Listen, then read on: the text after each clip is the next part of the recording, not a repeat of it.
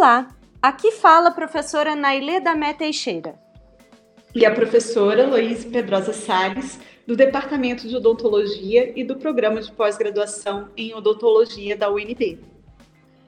Esse é o terceiro episódio do podcast do Journal Club e Progress Report, onde estamos discutindo temas sobre a Covid-19 voltados ao público da odontologia. O Journal Club é uma atividade voluntária e extracurricular do curso de odontologia da UNB, onde temos um momento de discussão científica envolvendo professores, estudantes de iniciação científica e de pós-graduação da nossa casa. Excepcionalmente, desde março, o Journal Club vem sendo realizado por videoconferências para discussão de temas relacionados à pandemia é mais uma forma de interação entre a universidade pública e a comunidade. Hoje temos a honra de entrevistar o professor Dr. Laudimar Alves de Oliveira, diretor da Faculdade de Ciências da Saúde da Universidade de Brasília. Dr. Laudimar possui graduação em odontologia, especialização em endodontia e em cirurgia e traumatologia bucomaxilofacial mestrado e doutorado em Ciências da Saúde. Ele irá conversar conosco sobre as perspectivas de retorno às atividades dos cursos de saúde, em especial a odontologia, nesse cenário histórico que estamos vivendo de pandemia da Covid-19. Para nos ajudar nessa conversa com o professor Laudimar, chamamos nossa querida estudante do nono semestre do curso de odontologia, Vislaine Passos, participante ativa do Journal Club e que estudou profundamente a epidemiologia de Covid-19 para nossas discussões. Vislaine, você pode começar apresentando as dúvidas mais frequentes dos nossos estudantes? Posso sim, obrigada, professora. Então, nós alunos, acredito que assim como os professores e servidores, estamos ansiosos e cheios de dúvida quanto ao retorno das atividades acadêmicas do curso de saúde especial odontologia, que apresenta uma importante carga horária prática. E dentre esses nossos vários questionamentos, estamos preocupados se o currículo vai mudar e como ficam os estágios supervisionados dos alunos formandos, que por acaso estão entre eles. dentre outras muitas incertezas que nós também temos. Mas frente à realidade de pandemia, não há como ignorarmos três fatos. Primeiro, o dentista é o profissional da saúde mais exposto a vírus e infecções, de acordo com o gráfico apresentado em uma reportagem do New York Times em 15 de março. Segundo, atualmente, o Brasil é o epicentro mundial da pandemia. Terceiro, o Brasil também lidera o ranking de profissionais da saúde vítimas do Covid-19, de acordo com uma recente reportagem do jornal The Guardian. Então, exposto esse quadro, para nós estudantes, parece um pouco nebuloso essa perspectiva de volta das atividades acadêmicas e clínicas, então, agradeço bastante ao professor Laudimar, diretor da nossa UFS, a disponibilidade em estar aqui nos mantendo informados. Professor Laudimar, segundo os reportes diários da ONU e os gráficos do projeto Our World in Data, o Brasil está no início da pandemia, ou seja, em plena ascensão da curva epidemiológica. Ainda não chegamos no pico da curva, e os gráficos nos indicam que durante o declínio dessa curva, a progressão dos casos fatais é aproximadamente o mesmo de casos até então relatados. O que isso significa na prática? Que no melhor dos cenários, o dobro do número de óbitos que nós já tivemos até então. Mesmo com recorde de casos diários, o índice de mortalidade indica uma subnotificação, ou seja, as coisas estão muito piores. E muitos infectados se manifestam de forma assintomática, podendo ser uma forte fonte de infecção, assim como pessoas em período de incubação do vírus, que é de aproximadamente 5,2 dias, assim conforme estudos que nós discutimos no Journal. Apesar de Brasília ter índices melhores do que o restante do país, não estamos fazendo testes suficientes e somente agora o vírus ganhou força nas regiões mais populosas do DF. Então, professor, dito isso, e levando também em consideração que a maioria dos estudantes, assim como eu, utilizam o sistema público de transporte, sendo que frequentemente precisamos pegar mais de um ônibus ou mais de um meio de transporte, combinando o ônibus com o metrô. Levando tudo isso em consideração, como a UNB está estudando o retorno das aulas? Teremos EAD no currículo para evitar aglomerações? É, Vislaine, inicialmente, obrigado pela pergunta. eu queria agradecer o convite à professora Nailê e professora Luíse e agradecer você também. E, logicamente, ressaltar a, a importância desse Journal Club, que é uma mais uma forma de comunicação importante que a gente tem, de discussão de ciência. E a gente sempre tem que privilegiar a ciência, principalmente em situações como essa. Bom, então, objetivamente, aí até para tranquilizar, é, é, é bem normal essa questão da ansiedade que a gente observa em todos, né? Então, o que, é que a gente tem? Os desafios são enormes mesmo, o desconhecimento tanto do perfil exato da evolução dessa virose quanto a disseminação desse vírus, ele vem gerando uma ansiedade natural. Percebe-se adicionalmente que no Brasil a pressão pelo retorno das atividades econômicas, isso é uma coisa cotidiana, e um convívio social precoce está tornando essa ansiedade uma preocupação complementar. Em relação às atividades administrativas e acadêmicas na UNB, uh, é importante destacar que a reitoria, desde o início das manifestações do Ministério da Saúde, ou seja, antes mesmo dessa prática do isolamento, a UNB já havia uh, manifestado a preocupação em constituir um comitê voltado especificamente para as discussões relacionadas à pandemia do Covid. Assim, foi instalado o Comitê Gestor do Plano de Contingência da Covid, que a gente chama de COES, e que, acompanhando a lógica estabelecida pela Organização Mundial de Saúde, relaciona a todo o estudo que vai ser feito acompanhando as fases da epidemia. Então, a, a, essas fases, para a gente lembrar um pouquinho, entra desde a preparação e alerta, ou seja, aquele país que ainda não havia sido identificado nenhum indivíduo portador uh, do, do vírus, é, poderia fazer um estudo prévio de como seria feito esse planejamento. Depois veio a fase de contenção, que é justamente aquela do impedimento daquelas pessoas já identificadas como contaminadas com o resto da população. Partimos depois para a transmissão sustentada, que é aquele momento em que dentro da própria população você já tem os indivíduos promovendo essa transmissão e posteriormente a fase de recuperação. Como você, Vislane, falou acertadamente, a gente ainda está numa é, transposição entre essa transmissão sustentada e a fase de recuperação.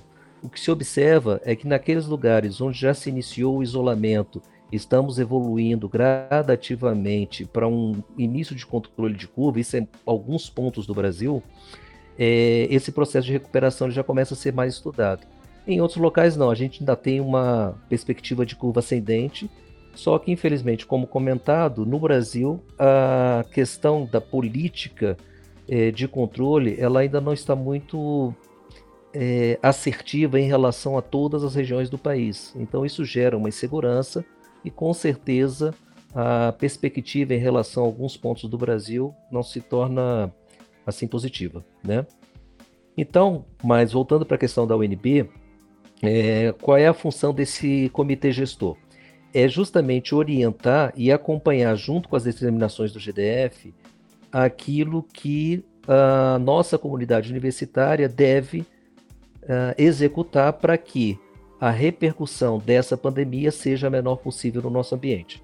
Então, com isso, né, a Reitoria de Administração Superior, ela inicialmente optou por uma suspensão das atividades presenciais, isso foi logo no mês de março, né, então logo tem iniciado o semestre, por coincidência houve a manifestação dos primeiros casos aqui no Distrito Federal, com isso, o GDF já foi um dos primeiros locais do Brasil a iniciar com o isolamento, e a UNB inicialmente uh, cortou as atividades presenciais.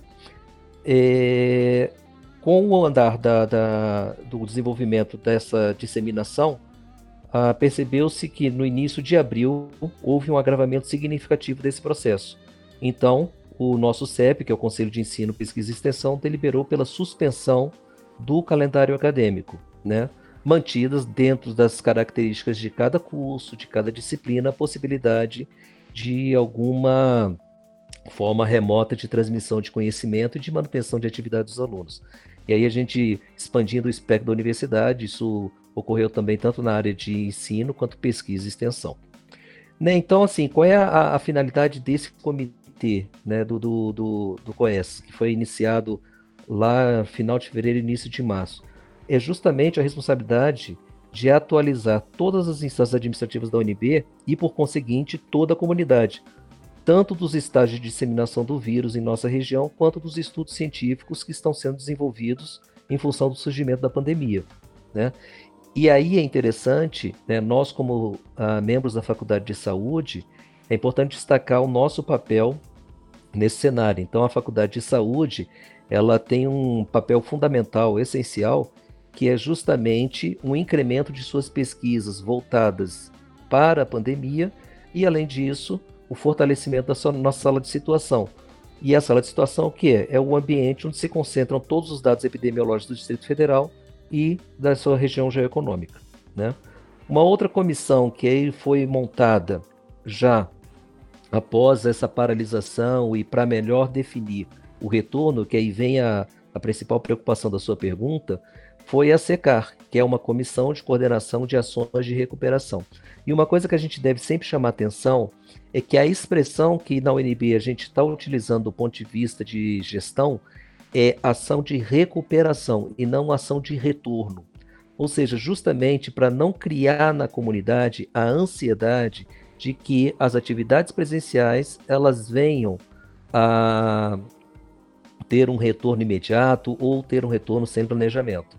Então a nossa preocupação, na verdade, é que a universidade ela tenha o resgate de suas atividades, entretanto que esse resgate seja realizado em etapas gradativas e que essas etapas elas obviamente observem tanto os indivíduos que estão ligados às atividades quanto os ambientes que uh, precisam ser melhor preparados para, num momento de prática presencial, isso efetivamente se tornar uh, possível. Né? Então, o que é que essa comissão de ações de recuperação faz?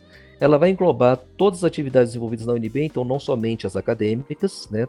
atividades administrativas, acadêmicas, toda a organização, inclusive de segurança, finalidade, finalidade de subsidiar, por meio do levantamento de informações, toda a comunidade e a proposição de medidas que serão adotadas em função do delineamento da pandemia e do controle por parte das autoridades sanitárias. Então, assim, é, em trabalho paralelo à comissão, ao comitê de análise de situação, a gente vai ter essa comissão que vai fazendo o planejamento. Né?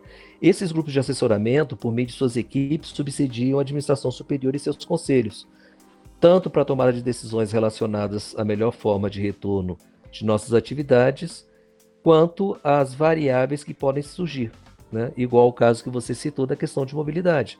Então, tudo isso está sendo estudado dentro desse conceito. Né? E aí, quando a gente fala de um perfil mais amplo, a gente tem que considerar o espectro de todos os nossos cursos, né? que a gente tem graduação, tem pós-graduação, pesquisa, extensão, todos os indivíduos envolvidos, então entram os alunos, os docentes, os técnicos administrativos, os terceirizados, os frequentadores da UNB, ou seja, um grupo que seja para ir numa biblioteca estudar, seja para acompanhar alguém, frequentemente uh, está presente em nosso ambiente e no nosso caso específico da saúde, também no nosso ambiente ambulatorial clínico. Então nós vamos ter os seus pacientes, então vamos ter os nossos pacientes e os seus acompanhantes, né? É, inclusive é uma coisa que é bastante interessante em todo esse estudo é justamente a identificação de todos esses componentes e a fragilidade que cada grupo desse pode apresentar frente a um processo de recuperação, frente a um processo de verificação em que momento que a atividade presencial aquele indivíduo pode participar. Né? Uh, atualmente, uh, em associação com a SECAR, a nossa responsabilidade na unidade, na, na, Faculdade de Saúde, é justamente sensibilizar toda a comunidade, e aí eu faço até um apelo né, tanto para docentes, quanto alunos, quanto servidores técnicos, a responderem um questionário social e de saúde que vai auxiliar bastante essa comissão a organizar melhor essas propostas. Então, na medida em que nós tivemos a, o conhecimento de como que está a nossa comunidade, seja pela faixa etária, seja por gênero, seja pela uh, o surgimento, de, a existência, desculpa, de doenças pré-existentes, todos esses aspectos são importantes para que a gente possa construir todo o nosso processo de recuperação. Então, aqueles indivíduos que inicialmente se mostrarem mais frágeis num processo, numa possibilidade de contaminação, obviamente, devem ser poupados. E aí, aquela atividade que era ligada àquele indivíduo, nós vamos ter que fazer um estudo de como que aquela atividade poderá ter sua continuidade sem que haja prejuízo coletivo em relação a isso. Né? Ah, só para lembrar, na questão dos estudos dessa comissão, foi estabelecido um plano de retomada de atividades caracterizado por cinco etapas, né? vai da etapa 0 até a etapa 4. Atualmente, nós estamos trabalhando a questão da etapa 0.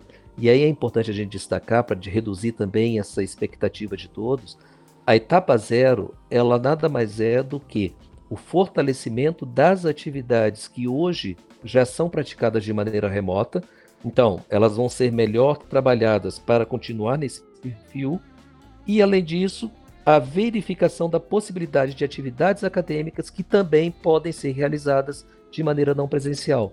Ou seja, esse estudo inicial, o que se pretende é fazer com que, ah, de maneira mais progressiva, a universidade volte às suas atividades, inclusive atividades acadêmicas, no entanto, sem que haja necessidade da prática presencial, ou seja, todas as atividades devem ser ainda realizadas de maneira remota. Somente uh, com o estudo da verificação desse processo é que a gente mais à frente, e aí também fazendo uma análise junto com o desenvolvimento da pandemia, é que a gente vai ver a possibilidade efetiva de ter alguma atividade presencial. Isso vai ocorrer ao redor da etapa 2. Tá? Então, Veslane, para concluir essa questão, né, especificamente dos cursos de saúde, em especial da odontologia, é importante que a gente busque a melhor forma de retornar gradativamente às nossas atividades, analisando com muito critério a exposição de cada um ao risco de contaminação e resgatando, de certa maneira, todo o projeto pedagógico que foi inicialmente planejado. Então, nesse contexto, é importante que se destaque que a odontologia possui restrições legais quanto ao desenvolvimento de suas disciplinas. Né? Então, essas, essas restrições, a gente deve lembrar que elas vão desde as nossas DCNs, ou seja, as nossas diretrizes curriculares que exigem atividades presenciais, até a questão da inserção dos nossos alunos no Sistema Único de Saúde. Né? Então, a gente tem que é, trabalhar a possibilidade de alguns conteúdos de maneira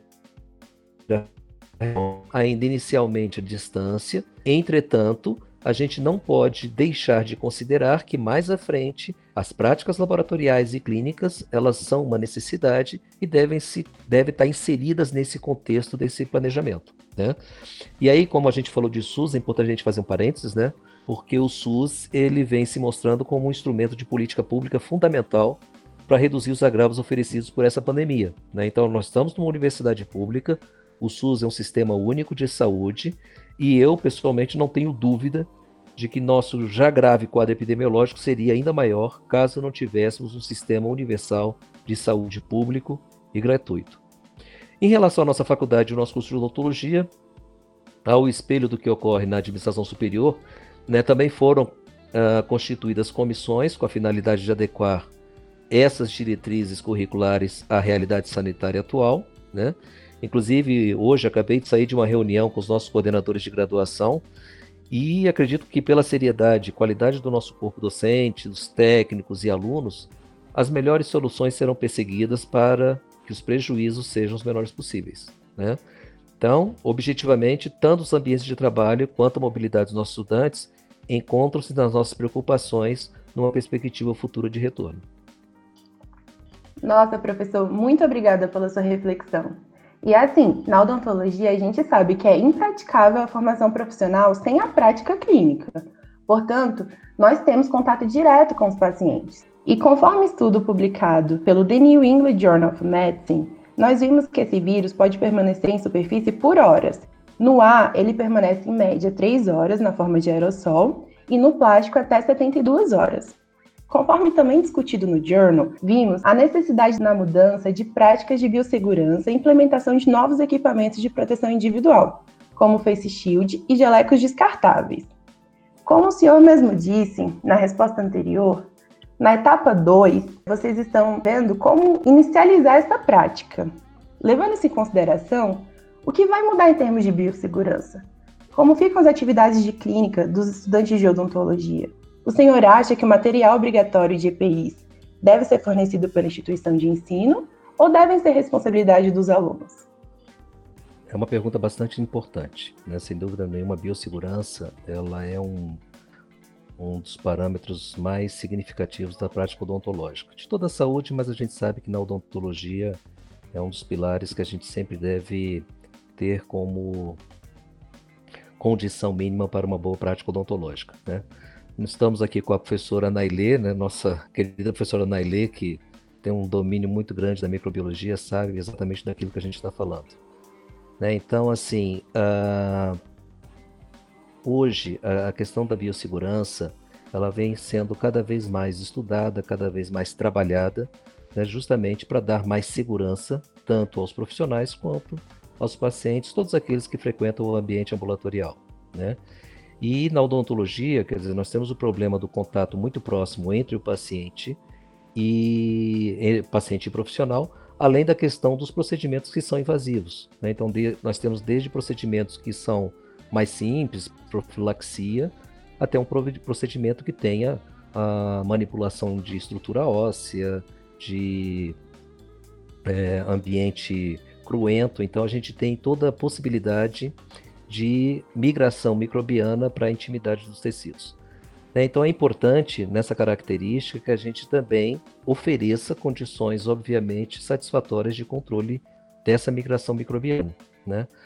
Soma-se a isso o fato de que na odontologia diversos dispositivos que a gente utiliza de intervenção, eles estão vinculados à produção de fluidos, aerossóis com alto potencial de transmissão microbiana. Então você tem a cavidade bucal, que é uma área rica de micro-organismos, né? Somente para lembrar, a gente tem um ambiente é, que, dependendo do estudo, pode significar a maior microbiota e a maior variedade de microbiota do corpo humano, e isso com todo o potencial de transmissão, tanto entre o profissional e o paciente, quanto entre os próprios pacientes, utilizando aí a equipe de profissionais como veículo.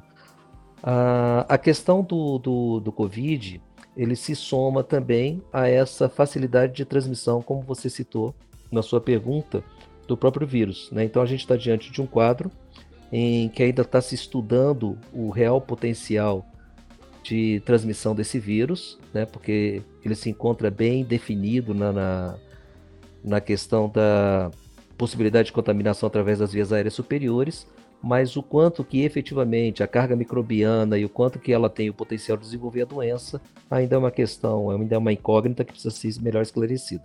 Né? Isso me faz, me faz lembrar aqui a, é, a gente fazendo uma retrospectiva, né, uma análise histórica.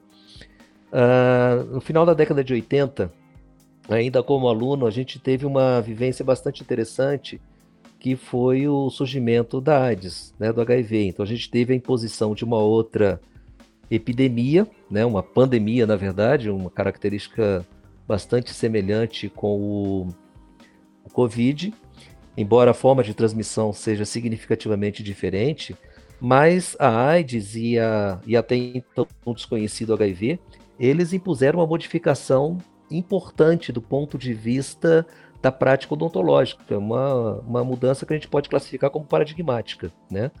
Ah, Para se ter noção, ainda havia a prática odontológica, em alguns casos, sem a utilização de luvas de proteção. Então, a partir da caracterização da AIDS e do HIV e a sua forma de transmissão e a presença dele nos fluidos bucais, aí passou a ser obrigatória a utilização de luvas de procedimento, né? E com o Covid não vai ser diferente. A gente observa que o cenário ele é bastante parecido nesse aspecto, né? Embora, como eu disse, a forma de transmissão ela seja significativamente diferente, mas é, é, é importante que a gente discuta nos diversos fóruns essas mudanças em relação à biossegurança e que a gente comece a adotar princípios né, para ter certeza de que tanto os pacientes quanto os profissionais eles tenham ali, obviamente, a sua segurança preservada. Né? Uma, uma, uma característica que é importante também que teve essa mudança paradigmática com a, o HIV, a AIDS, foi que a partir de então, né, todos os pacientes tratados, eles eram considerados potencial, potenciais transmissores de moléstia. Né? Então, assim, na verdade, a gente não deve trabalhar o paciente numa expectativa de achar que um ou outro paciente tem o potencial de transmitir a doença. Né? Então, toda a nossa proteção, toda a nossa preocupação com a biossegurança, ela deve estar voltada numa perspectiva de que qualquer indivíduo que vá utilizar o nosso serviço odontológico, ele tenha a tranquilidade e a certeza de que ele está sendo ao máximo protegido em relação a esse procedimento e que os profissionais também tenham essa tranquilidade. Né? Com isso, a gente vai reduzir significativamente essa possibilidade de transmissão, né? e só que para chegar a essa característica, a gente deve adotar o maior rigor possível na utilização de EPIs, né? e também nos nossos procedimentos de esterilização e desinfecção de artigos. Né? Então é importante que a gente sempre trabalhe nessa perspectiva. Uh, uma novidade que a gente percebe em relação ao Covid, falando especificamente, né, vem desse potencial de transmissão através de aerossol e de micropartículas na atmosfera. E isso é uma coisa que realmente traz uma novidade, né? E com isso, né, como você indagou a questão de mudanças em relação a, aos EPIs, eu não digo nem que sejam mudanças, mas realmente a questão de maior zelo na utilização deles.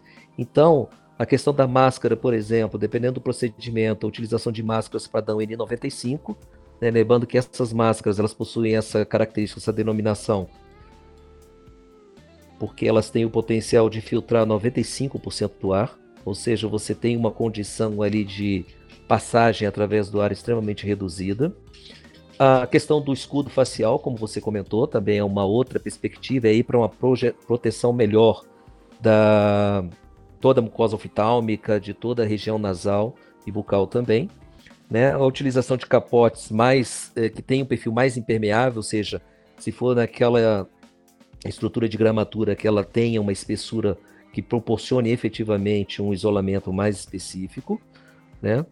E uh, uma coisa que a gente vem observando, que já está sendo apresentado tanto em pesquisas quanto disponibilizado para consultórios, que são sistemas de aspiração, uh, transoperatória, ou seja, você ter ali uma estrutura que permita que, ao mesmo tempo que se produza o aerossol, esse, esse aparelho, esse dispositivo, ele vai aspirando aquele conteúdo, aquele aerossol produzido, e com uma, uma característica de filtro de EPA, né, ou seja, é, impedindo que pelo fluxo de ar você tenha ali a perfusão de microorganismo através de todo o ambiente.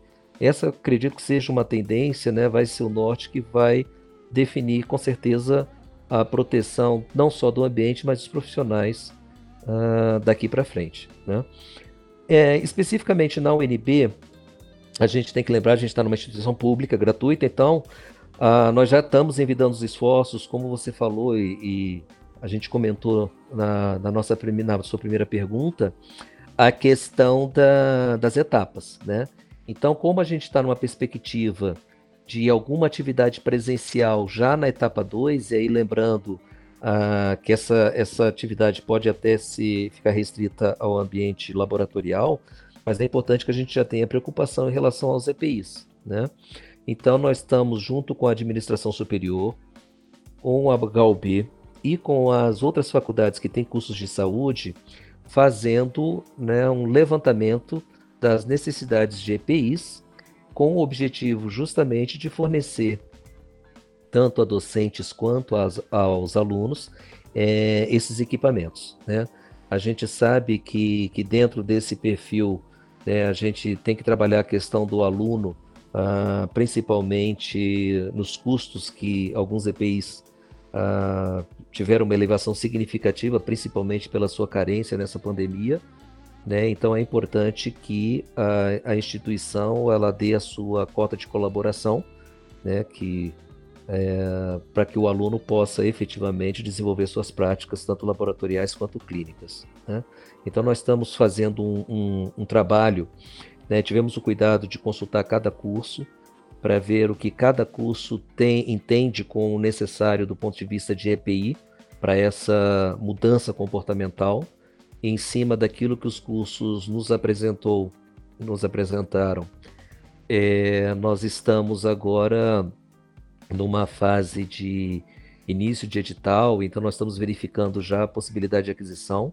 Né? Existe uma questão burocrática na, na, na área pública, né? que ou você uh, inicia um processo de edital ou você faz aderência a editais já existentes. Aqueles que já estão, que a gente já observa que tem os equipamentos necessários, a gente já está buscando um diálogo para tentar adquirir, e os outros nós vamos iniciar um processo de compra de tal maneira que quando se iniciar essas atividades do ponto de vista presencial, a gente já possa oferecer à nossa comunidade esses equipamentos. Né?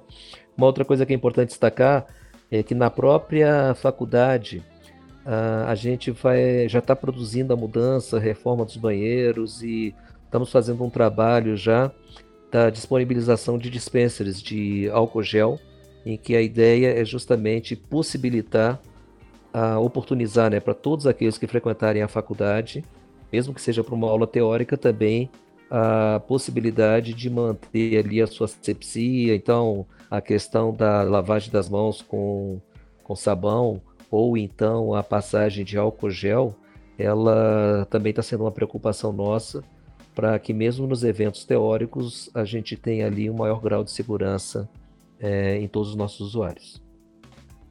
E Laudimar, é, eu acredito que as respostas que você deu às perguntas da Vislaine passam muita tranquilidade e muita segurança para todos nós, é, alunos, professores, servidores, de uma maneira geral, saber que a UNB está trabalhando essa situação tão inusitada né, da pandemia de Covid-19 é, de uma forma conjunta né, buscando soluções, ouvindo a todos, a, a comunidade, é, montando as comissões e comitês e também de uma forma tão organizada. Né? Isso dá muita tranquilidade, eu acho que passa muita segurança para toda a comunidade universitária. É, em relação aos, é, aos EPIs, né, engraçado, eu estava conversando hoje à tarde com professores de São Paulo justamente sobre isso, ah, para a gente da odontologia, né, para nossa área, os EPIs, a biossegurança, é a nossa realidade sempre. E você pontuou muito bem o paradigma que foi o HIV, né? o surgimento do, do, do HIV, também como uma pandemia, talvez uma pro, propagação bem mais lenta do que o SARS-CoV-2, mas também é, preocupante do mesmo jeito, que foi um paradigma para odontologia em relação à biossegurança, ao uso de luvas, e a gente tem outros, né? A gente tem é, hepatite C, a gente tem outras questões aí também. Então, a nossa realidade sempre foi essa, né, de trabalhar com o rigor de biossegurança. Nós temos biossegurança na nossa grade horária como disciplina, uma disciplina extremamente importante, a qual é dada uma atenção toda especial. Então, assim, para a gente é a questão de fazer o que a gente sempre soube que a gente tinha que fazer, né? Todos esses cuidados. Então, propé, óculos de proteção, luvas, máscaras. Agora sim, uma máscara ainda mais, é, mais eficiente, né, com uma filtragem de 95%, uma PFF2, uma NP95, Face Shield. Então, totalmente de acordo, muito bem colocado. Mas, assim, eu queria te perguntar é, em relação às atividades práticas.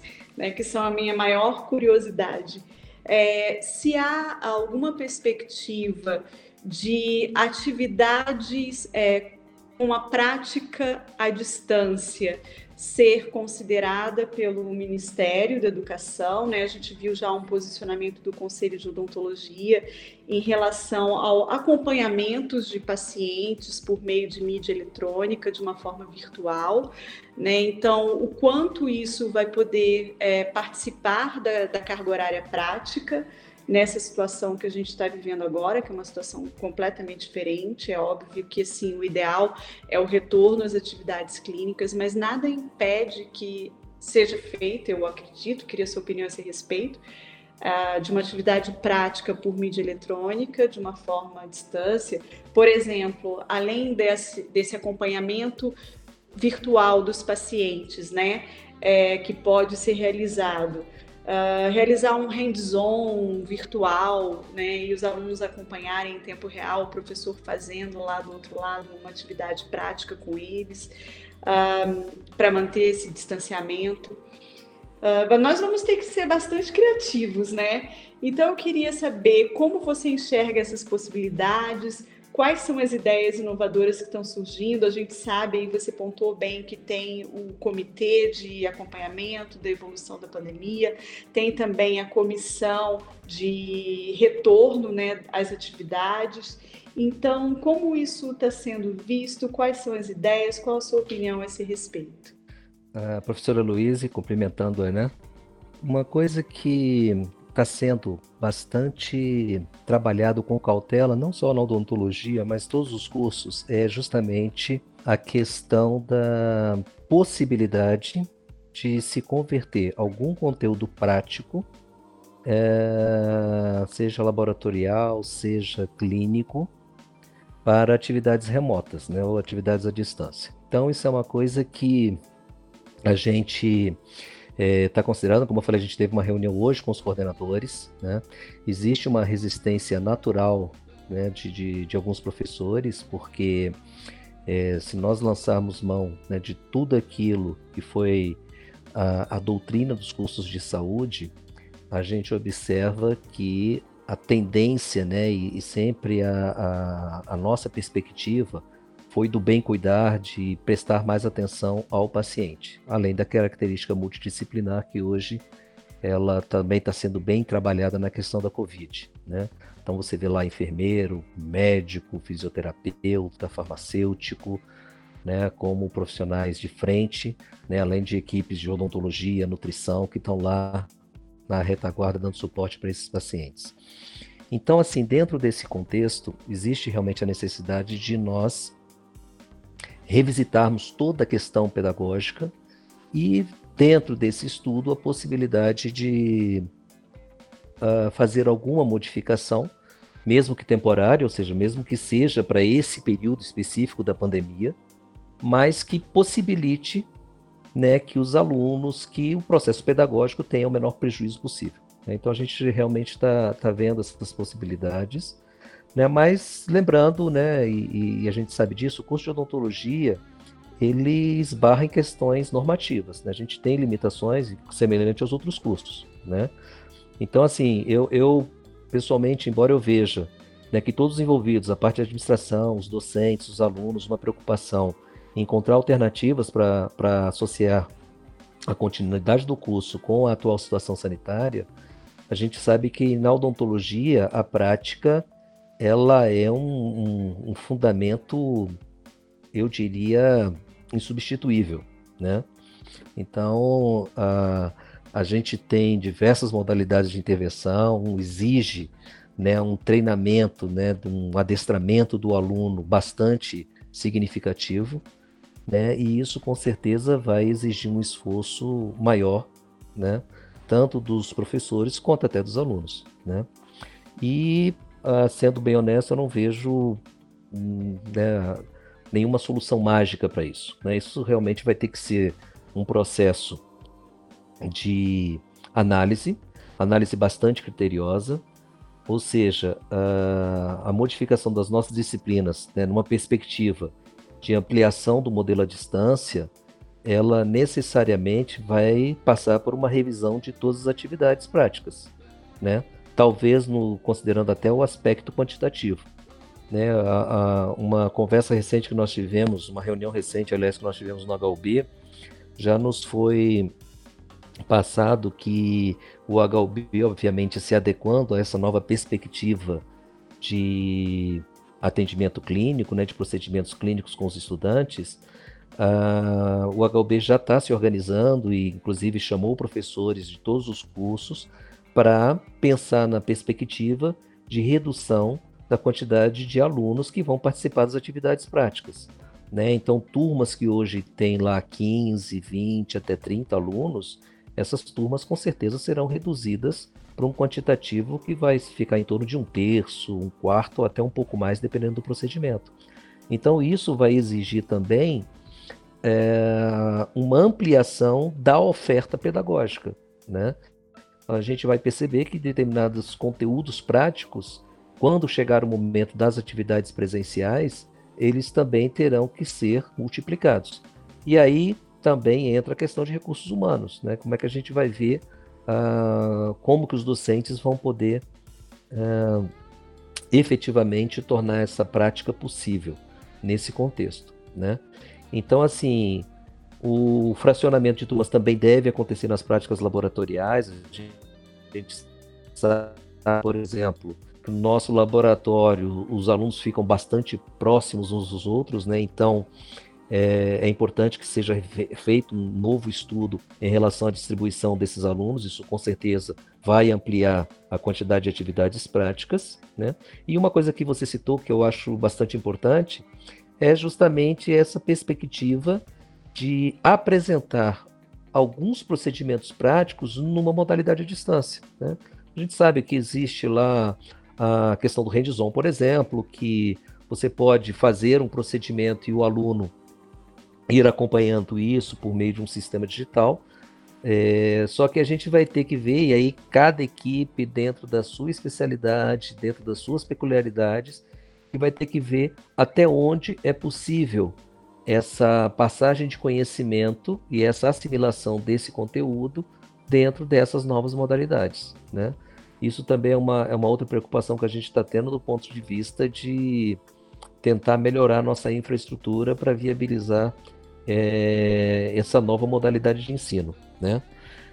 Ah, outra coisa que é importante, né, que a gente percebe nesse contexto é que todos eles, todos os atores envolvidos vão ter que colaborar. Né? Então, a gente vai ter que ter um espírito de cooperação, né, espírito coletivo, capacidade de adaptação muito grande, né, para as conversas que eu estou tendo com alguns colegas, é o momento da gente começar a abrir um pouco a cabeça, até para abrir mais os horizontes, né, e vivenciar essa nova realidade, né?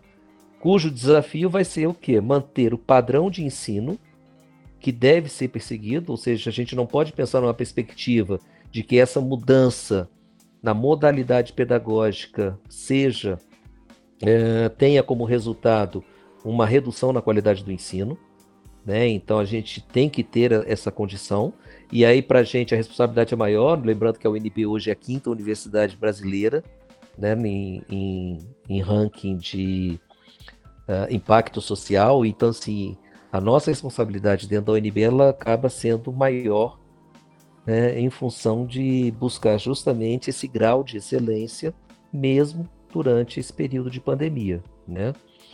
Então, a, a, as condições, né, como eu falei, elas, elas passam por uma, um bom estudo, né? E aí, né, até também junto com a professora Nailê aí a, a questão de, de, metodologia, né, que a gente também labuta um pouco nessa área, eu não tenho dúvida de que esse desafio novo ele vai ser 90% de replanejamento dos nossos conteúdos, replanejamento de nossas práticas e 10% de aplicação, né? Ou seja, planejar, planejar, planejar, planejar para quando a gente encontrar uma luz no fim do túnel, a gente colocar isso em prática. Por isso que me preocupa muito, uh, e eu gosto sempre de, de enfatizar isso, eu não, eu não vejo como uma boa solução qualquer antecipação, qualquer ação intempestiva nesse momento. Né? Eu acho que os nossos alunos, os nossos docentes, todos eles estão com uma ansiedade natural uma preocupação natural, inclusive de perda de qualidade. Por isso que é importante que esse planejamento, que esse retorno, ele seja é, o mais tranquilo possível, que ele seja o mais discutido possível, para que quando efetivado, né, a, a, o prejuízo, né, caso ele exista, seja o menor possível. Professor, mais especificamente com relação ao planejamento da parte teórica, uma das ações que os cursos de odontologia vêm realizando é a realização da, da, do formato EAD. Entretanto, me preocupa é, o uso de aulas convencionais através de videoconferência, até mesmo pela sua citação do nosso trabalho com metodologia de ensino. Nesse sentido, é, a preocupação que eu tenho ouvido dos nossos colegas professores envolve dois fatores principais. a maioria de nós não tem formação é, para o ensino à distância, ou até mesmo com ambientes virtuais de aprendizagem. Sendo que um treinamento prévio seria necessário para que possamos nos preparar e preparar um material específico para os nossos alunos, onde não haja perda da qualidade que você muito bem citou no nosso ensino e que se evite uma distância transacional entre o professor e o estudante. Ou seja, o espaço pedagógico e o espaço comunicacional, ele não pode existir. E uh, isso pode gerar desentendimentos, né? É, é preciso que haja também uma manutenção do interesse do aluno e motivação constante, rigor é, no cronograma das atividades, organização do tempo para cada disciplina e tudo isso é algo que a gente precisa de um treinamento específico. Outra preocupação grande é, é com o acesso limitado dos nossos estudantes à internet é, bem como a dificuldade de home office para alguns professores, mais especificamente para as professores que têm filhos pequenos. Então, nossa pergunta é, é como que você tem visto a, essa transição para a educação à distância, especialmente no que diz respeito à qualidade do ensino da odontologia, e se você tem alguma informação é, de como a Associação Brasileira de Odontologia, a ABENO, tem orientado os professores. Ah, obrigado, professora Nailê. Bom, é... sim, exatamente. Essa questão da, do conteúdo teórico e do ensino à distância está sendo uma das frentes que já, já estamos também trabalhando na gestão. Né? E assim, não basta pensarmos em práticas pedagógicas à distância se não proporcionarmos as condições mínimas necessárias para sua execução. Né? Então, isso passa, logicamente, pela infraestrutura necessária para todos os envolvidos, sejam docentes, sejam alunos, né? E também uh, a questão da, da condição, da adaptação desses uh, atores nessa nova prática pedagógica. Né? Então, quando eu falo, por exemplo, de infraestrutura, a gente está falando da acessibilidade a computadores, tablets, smartphones, né? os programas, quais os aplicativos de teleconferência a gente vai poder usar, como que vão estar esses sinais de internet. Então, tudo isso também já está sendo objeto de análise nesses levantamentos que tanto a reitoria está fazendo quanto a própria faculdade. Os nossos cursos é, eles estão predispondo questionários para isso, justamente para que o estudo ele possa é, indicar para a gente justamente aqueles pontos de fragilidade que precisam de um reforço para que a gente ao colocar essas práticas na rotina acadêmica, elas não tragam prejuízo do ponto de vista de formação, né? E aí entra um ponto que, que você colocou, que é a questão da qualificação dos nossos docentes, né? Sabemos que não basta preparar aulas gravadas e colocarmos na internet.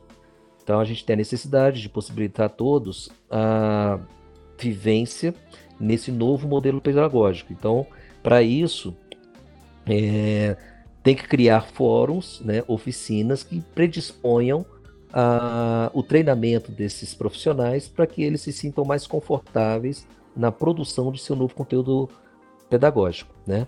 Temos, na, do ponto de vista de uh, administração superior, o SEAD, né, que é um centro de estudo à distância da, da Universidade de Brasília, que já vem disponibilizando para todos os docentes oficinas, justamente para qualificá-los em relação a esse trabalho remoto, né, permitindo maior desenvoltura, desenvoltura desses professores nas atividades. Né. E na própria FS, nós também temos uh, uma equipe de professores do curso de saúde coletiva que estão construindo né, um instrumento de oficinas que visam treinamento de todos os nossos docentes. Então, os nossos colegas da Faculdade de Saúde, eles vão ter a oportunidade de se qualificar não só no SEAD, mas também dentro da própria FS. Né? Ah, Soma-se a isso, ah, exatamente amanhã estou indo para a FS para definir a ampliação do nosso parque de computadores.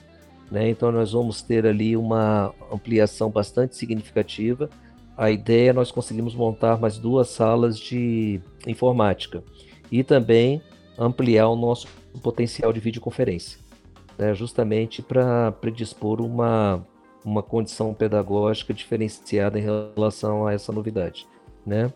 E uh, um outro aspecto que é importante, que você falou tanto para o docente quanto para o aluno, é a questão do horário. Né? Então a gente tem atividades que obviamente são síncronas, ou seja, uh, no mesmo momento online vão estar todos os atores presentes né, para discutir, então haverá necessidade de algumas atividades nesse perfil. Né, e o que se deseja quando se fala em ensino remoto é que essas atividades elas sejam é, em espaço de tempo curto e com frequências menores e que se privilegie atividades assíncronas, né? justamente para que a pessoa ela tenha a oportunidade de, ao longo do dia, de acordo com a sua conveniência, seja professor, seja aluno, poder participar de todo esse processo. Né? Lembrando que, além da questão simples da aula, né, a gente também tem outras formas pedagógicas que podem ser contempladas desse, dentro desse perfil remoto e que devem ser utilizadas é, até para não tornar a forma pedagógica muito monótona, né? monocórdia. É aquela coisa de a gente não, não, não faz sentido pensar assim, ensino à distância numa simples transformação de uma aula que é presencial numa aula virtual. Né? Isso se torna enfadonho, perde-se a perspectiva de feedback do aluno e nisso aí realmente a gente tem que sensibilizar os nossos colegas para que seja feito um redesenho de toda a sua atividade teórica. Né? E essa questão da infraestrutura, como eu falei, na FS a gente vai trabalhar para que essas condições sejam oportunizadas da melhor maneira possível. Uh, uma questão, professor Daile, que foi falada da Abeno, né? A gente sabe que a Abeno também ela está oferecendo algumas oficinas já, uh, justamente pensando nessa perspectiva, mas a Abeno, uh, da mesma forma que eu mencionei, existe também uma preocupação em relação ao aspecto normativo ligado ao ensino odontológico. Né? Então, a, a nossa associação ela tem se manifestado com a preocupação de que o curso de odontologia não possa ter um percentual elevado de conteúdos à distância, né? preservando tanto aquilo que dizem as nossas diretrizes que diz as nossas diretrizes curriculares, ou seja, né, a, o privilégio da atividade prática presencial e oportunizando ao aluno o contato mais próximo com o paciente já nos semestres iniciais do curso, né, e que essa prática ela seja o norte de todo o curso, né? Então isso é importante e destacando especificamente a, a Beno, foi produzido um documento uh, ainda no mês de março, justamente com a preocupação em relação a esse período de pandemia, né? E alertando a todas as instituições de ensino superior uh, para que também essas atividades à distância elas não substituam né, de maneira plena, obviamente, as atividades práticas. Né? Então, a, ao reler o documento, eu, eu, faço questão de destacar três itens que vejo como importantes. Né? Primeiro, a questão de reafirmar a defesa da oferta na modalidade presencial nos cursos de graduação em odontologia, assim como nas demais profissões da área de saúde, né? reforçando a questão do convívio com o paciente, né? da percepção sensorial mesmo de como que aquele indivíduo está para que o profissional tenha condições de resgatar a sua saúde. Né? Recomendar enfaticamente que as instituições de ensino superior garantam a reposição integral presencial das atividades práticas, laboratoriais, clínicas e de estágios. Quer dizer, isso dependendo do perfil né, uh, dessa pandemia, nós vamos ter que realmente ter muita criatividade para tentar buscar essa conciliação entre aquilo que vai ser, vai ser trabalhado de maneira remota e as nossas práticas efetivas, salvaguardar o direito dos alunos à equidade no acesso aos recursos digitais utilizados nesse período.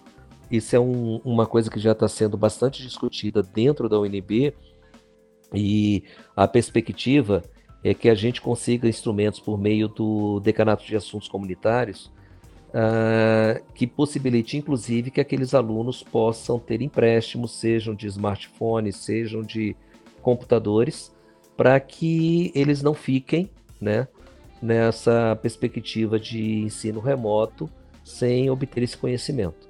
Né? Então é importante também que cada curso faça um levantamento dentro do seu grupo de alunos. Né? E nós pedimos dentro da FS que os centros acadêmicos fossem provocados nesse sentido, para que todos os alunos possam responder aos questionários, manifestando as suas fragilidades, porque em cima disso nós vamos buscar uh, atender aquilo que efetivamente está sendo manifestado de problema. Né? Então, se o aluno tem uma dificuldade é, de acesso à internet, que a gente busque né, por meio de, de, de, contato com as empresas que fornecem esse sinal, uma forma de chegar a esse aluno. A questão dos equipamentos também.